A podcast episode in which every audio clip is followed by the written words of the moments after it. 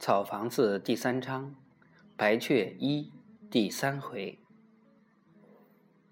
宣传队临时解散了。蒋一轮一连十多天没见着白雀，一有空就到河边上吹笛子。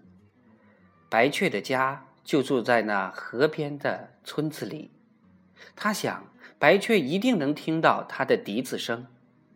蒋一轮什么曲子也不吹，只吹《红菱船》。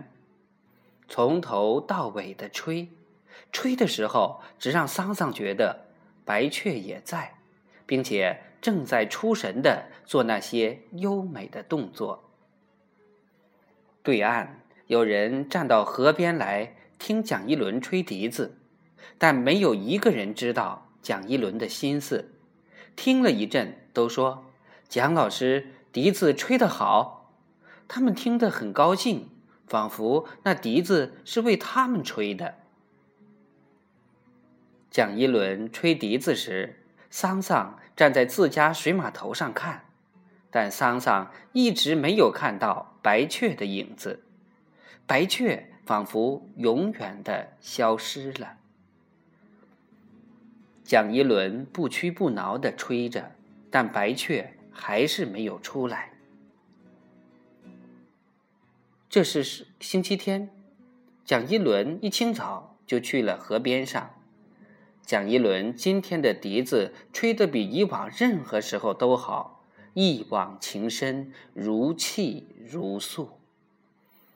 秦大奶奶既不知道蒋一轮吹笛子的用意，又不懂得音乐，她只是觉得这个蒋老师笛子吹得真苦，就颤巍巍地端来一碗水。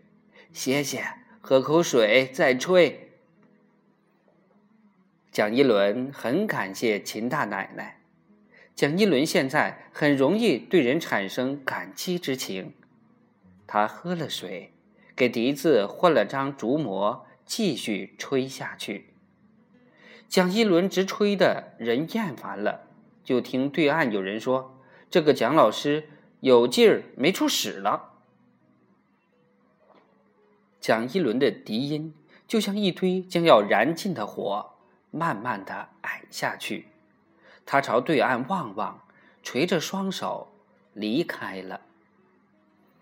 桑桑突然看到白雀朝河边走来了，白雀还是那个样子，只是好像清瘦了一些。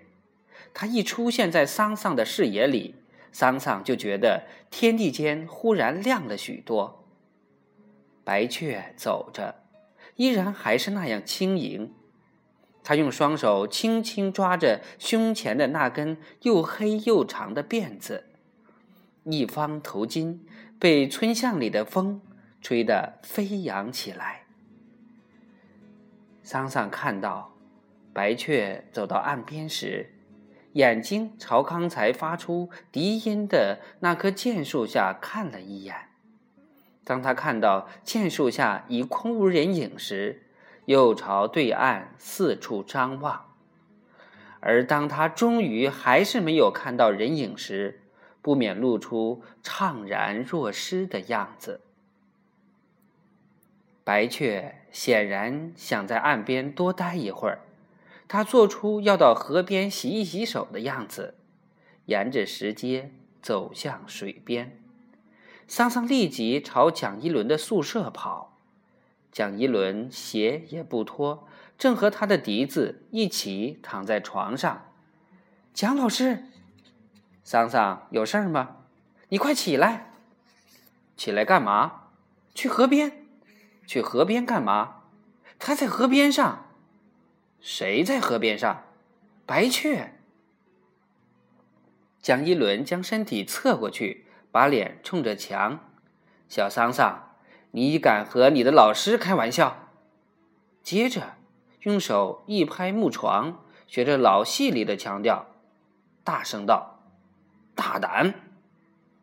白雀真的在河边上。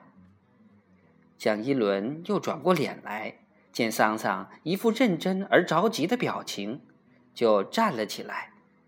过一会儿，他就会走掉的。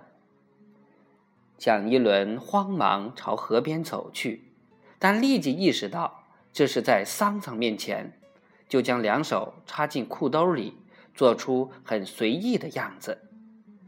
这样子是向桑桑说：“见不见白雀无所谓的。”但脚步却是被什么急急的召唤着，走得很快。